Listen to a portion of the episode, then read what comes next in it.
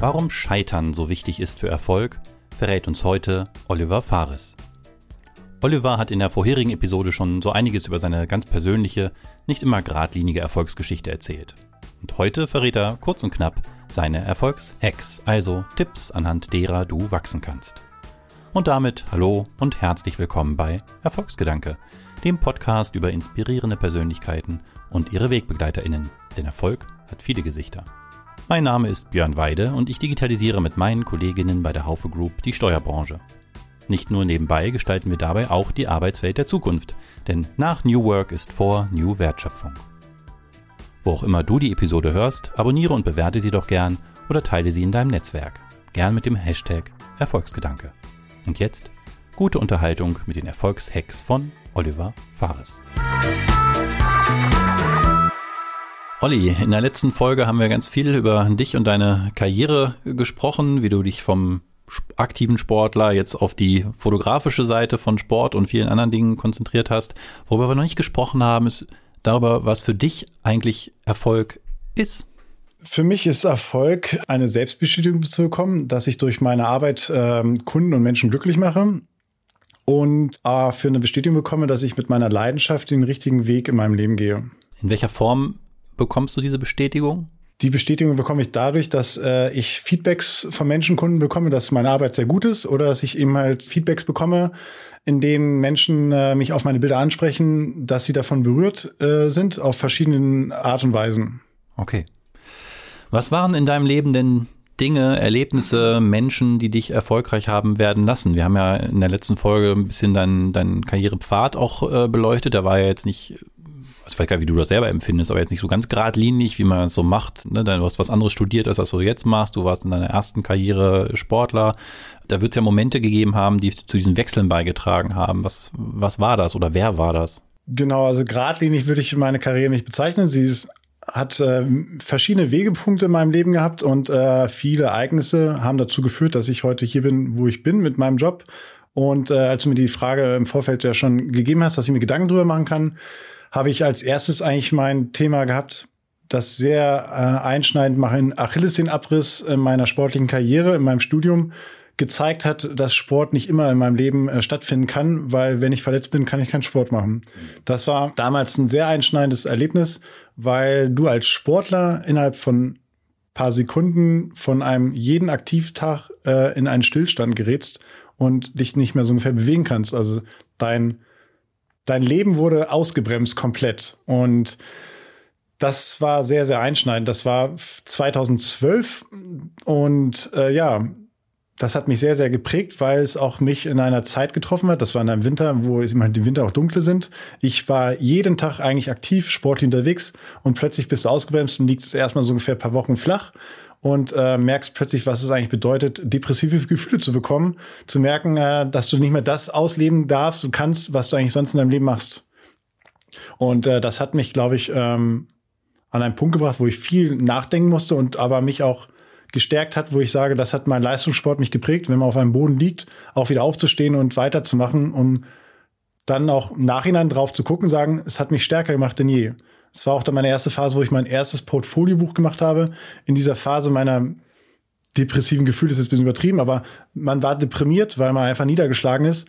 Und da habe ich mich mit meiner eigenen Arbeit beschäftigt, um zu gucken, was ich bisher in meinem Leben gemacht habe. Und daraus ist mein erstes Portfoliobuch entstanden, mit dem ich dann eigentlich in dem Augenblick erfolgreicher geworden bin, weil ich mich damit besser präsentieren konnte in der Welt meiner, meines Jobs. War das, war das eine Ersatzhandlung dafür, dass du keinen Sport mehr machen konntest, dich dann da mit dem äh, Buch zu beschäftigen? Genau, es war eine Ersatzhandlung, um einfach mal zu sehen, wer man ist und was man eigentlich schon geschafft hat im Leben, weil ich ja in dem Augenblick gemerkt habe, okay, sportliche Erfolge waren ein paar da, aber ja, klar, aber du kannst jetzt kein, ne, du wirst deinen Sport vielleicht nicht mehr so weitermachen können, weil äh, Verletzungen werden dich immer aus der Bahn werfen.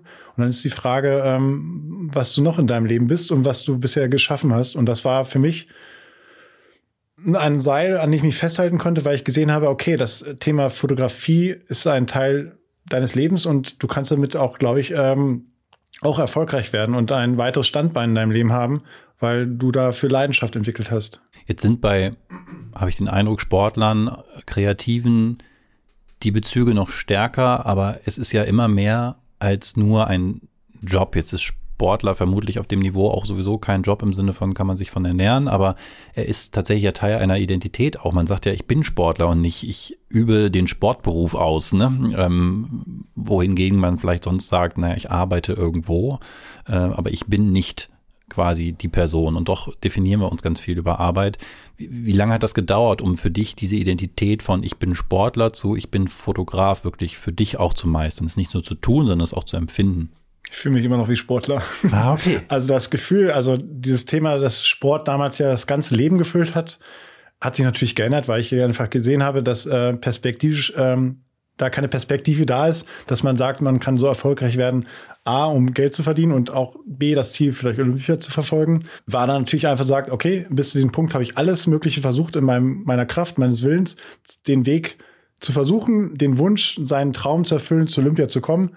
Und der ist irgendwann realistisch geworden, zu sagen, oh nee, Olli, das wirst du nicht schaffen. Du hast zwar Talent, bist vielleicht gut, aber nicht gut genug für die Weltspitze oder diese, um dahin zu kommen. Oder was müsste ich mehr machen, um dahin zu kommen?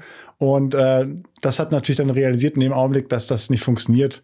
Und dann war natürlich das Thema Fotografie schon ein Teil daneben, wo ich dann auch geschaut habe, ja, dann schau mal in deinem Leben, wo deine weitere Leidenschaft ist. Und das war das Thema Fotografieren oder Kreativität ähm, halt bildlich umzusetzen und einfach kreative andere Sachen zu schaffen. Hast du diesen Prozess alleine bewältigt? Also dich warst du selbst so reflexi reflexiv? Nee, re reflektiert heißt es wahrscheinlich äh, in der Phase, das stelle ich mir gar nicht so leicht vor, wenn man, du hast ja fast von, von depressiven Gefühlen gesprochen, Identitätskrise, ich bin Sportler, ich kann gar nicht mehr Sport machen, ich kann mich nicht mehr richtig be bewegen.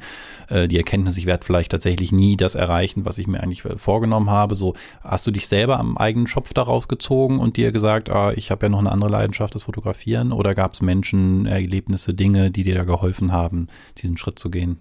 Als das Ereignis meines Achilles in Abriss war und die Phase danach, war das eine Phase, die ich eigentlich alleine geschaffen habe, weil ich noch jung war und ähm, da noch nicht dieses, die Erfahrenheit da war, dass man einfach glaubt, ich hatte ein gutes Gefühl, dass ich irgendwie ja trotzdem weiter in meinem Leben kommen werde weil äh, ich zu dem Zeitpunkt ja auch noch studiert habe, weil ich wusste, mit dem Studium kann ich ja später irgendwo auch einen Angestelltenstatus irgendwo erreichen, wo ich sage, ich werde mich irgendwo bewerben müssen.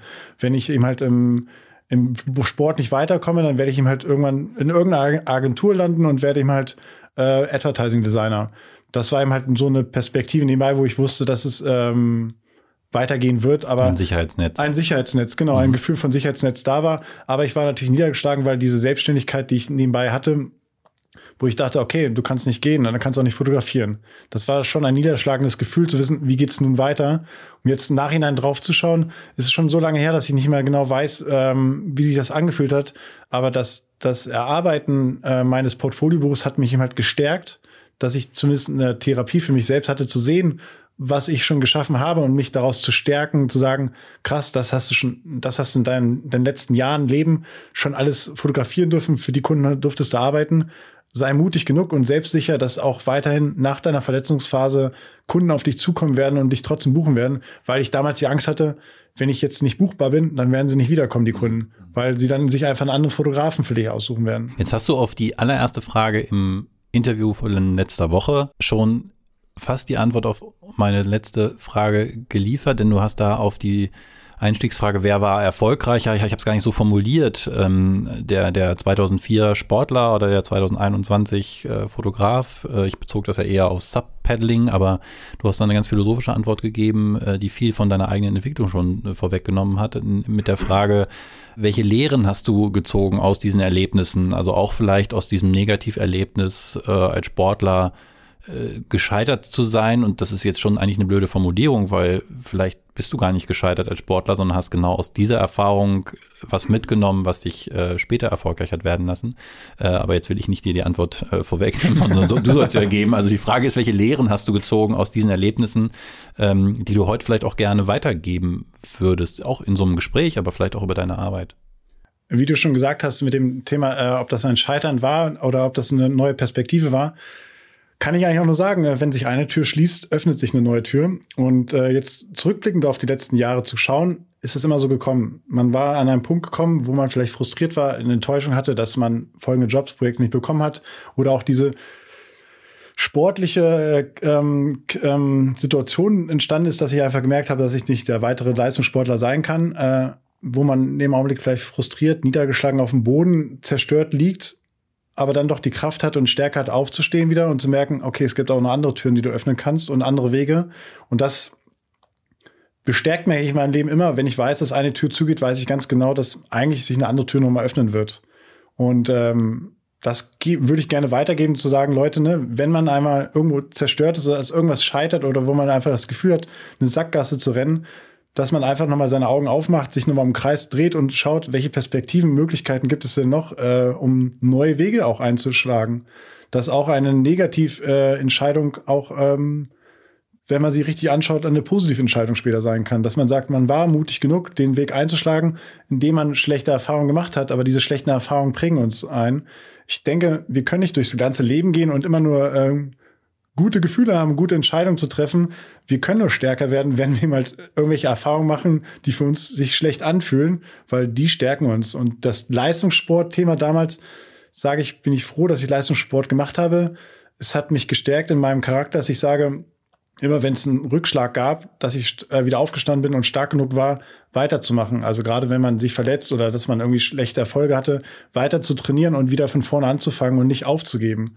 Und das war, glaube ich, das Thema bei meinem Achillesenabriss, dass ich danach auch gesagt habe, du stehst jetzt wieder auf und sei, sei stark und mach weiter. Ähm, das hat mich schon sehr geprägt, glaube ich, damals. Jetzt ist eigentlich diese Folge, die Erfolgsex-Folge, die, die kurz und knapp Dinge zusammenfassen sollen. Und eigentlich könnten wir jetzt Schluss machen und das wäre ein sehr schönes Schlusswort, auch diese, diese positive Botschaft. Aber ich muss noch mal auf unser erstes Gespräch zurückkommen, weil ich da gerade dran erinnert werde. Da haben wir ja viel auch über die ja die Rolle von Social Media gesprochen und, und äh, dass du dich selbst auch da so ein bisschen beschränkst auf, auf Fotos, die eher Fernweh auslösen, was positiv, also Fernweh im Positiven, ja, mich wohin träumen, ähm, vielleicht ein bisschen Flucht aus dem Alltag. Also im Grunde positive Seiten, schöne Fotos, schöne Landschaften und so. Und jetzt hast du gerade auf die Fragen zu, was ist für dich Erfolg und, und was hat dich, welche Lehren hast du gezogen, eine Antwort gegeben, die jetzt ja nicht ganz äh, neu ist, die das andere auch schon so erlebt haben, die vielfach auch hier im, in den Interviews gesagt haben, mich hat Misserfolg erfolgreich gemacht, eine, eine, ein negatives Erlebnis hat mich stärker gemacht. Und trotzdem reden wir auf Social und vielleicht auch sonst ja im Leben, in der Werbung eigentlich immer nur über die schönen Seiten. Hast du eine Idee, woran das liegt, warum wir glauben, auf Social Media, in der Werbung eigentlich immer nur positive Geschichten zu erzählen, wo wir doch diese eigentlichen Lehren für unseren eigenen Erfolg oft aus eben diesem Aufstehen, diese Heldengeschichten, wenn wir Bücher lesen, interessanterweise, wer jetzt gerade daran erinnert, ist es auch oft nicht das spannendste Buch, wo, äh, wo alles toll ist, sondern eher die Geschichte von jemandem, der äh, vielleicht da niederliegt und der dann äh, die Kraft hat, wieder aufzustehen. Aber in unserer werblichen Social-Media-Welt thematisieren wir das so wenig. Woran, woran liegt das? Das liegt vielleicht erstmal an dem Punkt, in welcher ähm, sozialen Blase man sich in Social Media bewegt, weil äh, ich kenne auch viele Menschen, die über ihre Leidensgeschichten äh, sehr viel berichten, mhm, okay. die auch Gesundheitseinschläge äh, hatten und darüber berichtet haben. Ich glaube, es liegt daran, wie man persönlich dazu steht, weil ich jetzt, wo du mir das gerade gesagt hast, warum ich zum Beispiel darüber nicht rede, weil ähm, ich denke mal, ich, ich möchte kein Mitleid haben, sondern ich möchte eben halt, ich gehe mit meinem Problem selber um und versuche mit dem Problem selber klarzukommen und brauche von außen hin da keine Hilfe, weil ich stark genug bin, eigentlich das selber zu lösen. Ich habe natürlich in den letzten Jahren auch gelernt, dass man mit diesem Problem auch mit zu anderen Menschen gehen kann, die dir helfen können, dass man nicht mal alles selber lösen kann. Ich glaube, es ist einmal die persönliche Einstellung, zu sagen, wie viel Leid oder Mitleid möchte man sich so ungefähr einheimsen äh, auf Social Media. Also ich möchte einfach ähm, wenn ich Probleme habe, sagen einfach, das löse ich für mich selber und ich brauche nicht von außen noch irgendwie Mitleid. Das bringt mich nicht weiter, es stärkt mich irgendwie nicht. Und ähm, oder auch wie die Feedbacks zurückkommen. Aber ja, es kommt darauf an, in welchem sozialen ähm, Follower-Bereich ähm, man sich bewegt auch. Also, also das, es gibt diese Welt schon auch. Die Welt gibt es schon, ja. Okay. Ja, aber interessant, dass du sagst, ich möchte kein Mitleid. Ich, ich mein, meine Idee war ja eher, vielleicht stärken diese Erzählungen viel mehr als immer nur die von ja, der, der schönen äh, Shiny-Welt. Also anstatt immer nur, weiß ich nicht, über die erfolgreichen Olympioniken äh, Berichte zu hören und dann sich zu fragen, warum habe ich es eigentlich geschafft, zu sagen, ey, ich hatte den Traum auch mal, aber ich habe was ganz anderes draus gemacht, ist doch eine mindestens ebenso starke Geschichte, die wir aber nicht so oft erzählen. Mm, genau, ich ist ja die Frage, was interessanter zu vermarkten ist, ob man den ja, Olympioniken vermarkten kann oder der es nur bis zur Mittelklasse in, in, Deutschland geschafft hat, ist natürlich der eine besser zu vermarkten. Da kommen wir wieder zum kommerziellen, dass diese eine Figur natürlich attraktiver ist und spannender ist, weil sie ähm, ja einen Titel eingeheimst hat und äh, die anderen Personen, die es vielleicht nicht geschafft haben, in dem Zeitpunkt zu dem Augenblick nicht attraktiv genug sind, um daraus eine Geschichte zu erzählen, aber vielleicht später im, We äh, im Laufe des Lebens zu sehen, sie haben andere Wege. Deswegen sitze ich auch vielleicht hier heute, dass man sagt, man hat ihm halt auf Umwegen einen anderen Erfolg für sich äh, ähm, erzielt, durch die Erfahrung, dass man in bestimmten Bereichen vielleicht nicht erfolgreich war oder Niederschlag, nie, nie, ähm, Rückschläge hatte dass man dann einfach die Entscheidung getroffen hat, neue Wege zu gehen und dann auf eine andere Art und Weise vielleicht erfolgreich zu werden, um dann auch eine Geschichte von seinem Leben zu erzählen, zu sagen, es muss nicht immer geradlinig funktionieren oder es funktioniert nicht immer geradlinig, weil davon glauben ja mal alle, auch wenn sie bei Instagram sehen, dass wohl die meisten geradlinig durch die Welt gehen und alles schön und toll ist. Und das ist ja nicht so. Und wir werden ja auch nicht, ähm, wir entwickeln uns ja auch nicht weiter durch nur gute Gefühle oder gute Entscheidungen und durch eine glatte Karriere, mhm. ich glaube, dann äh, gibt es kein Entwicklungspotenzial für die Person. Oder für, also, wenn ich von mir aus sage, ich bin froh, dass ich diese Ereignisse in meinem Leben hatte, sonst wäre ich gar nicht so weit gekommen, wie ich jetzt bin. Das ist ein mindestens ebenso gutes Schlusswort wie das von vorhin. Insofern gut, dass wir diesen kleinen Abzweig noch gemacht haben. Nochmals herzlichen Dank, dass du heute da warst und diese sehr persönlichen Sachen geteilt hast, damit wir vielleicht tatsächlich auch mal hinter den, hinter die Fassade gucken können und sei es nicht in einem visuellen, sondern in einem auditiven Format. ist ja auch mal was Schönes. Herzlichen Dank noch einmal, Oliver Fares. Vielen Dank. Das waren die Erfolgshacks mit Oliver Fares. Erfolg durch Scheitern. Mich würde interessieren, ob ihr ähnliche Erfahrungen gemacht habt, erst durch Krisen wirklich gewachsen zu sein. Lasst uns gerne dazu diskutieren, zum Beispiel bei Twitter oder LinkedIn, am besten unter dem Hashtag Erfolgsgedanke. Und in der kommenden Woche lernst du eine weitere inspirierende Persönlichkeit kennen. Sei gespannt. Ach ja, und wenn dir die Episode gefallen hat, dann abonniere, bewerte oder teile den Podcast doch gern. Vielen Dank.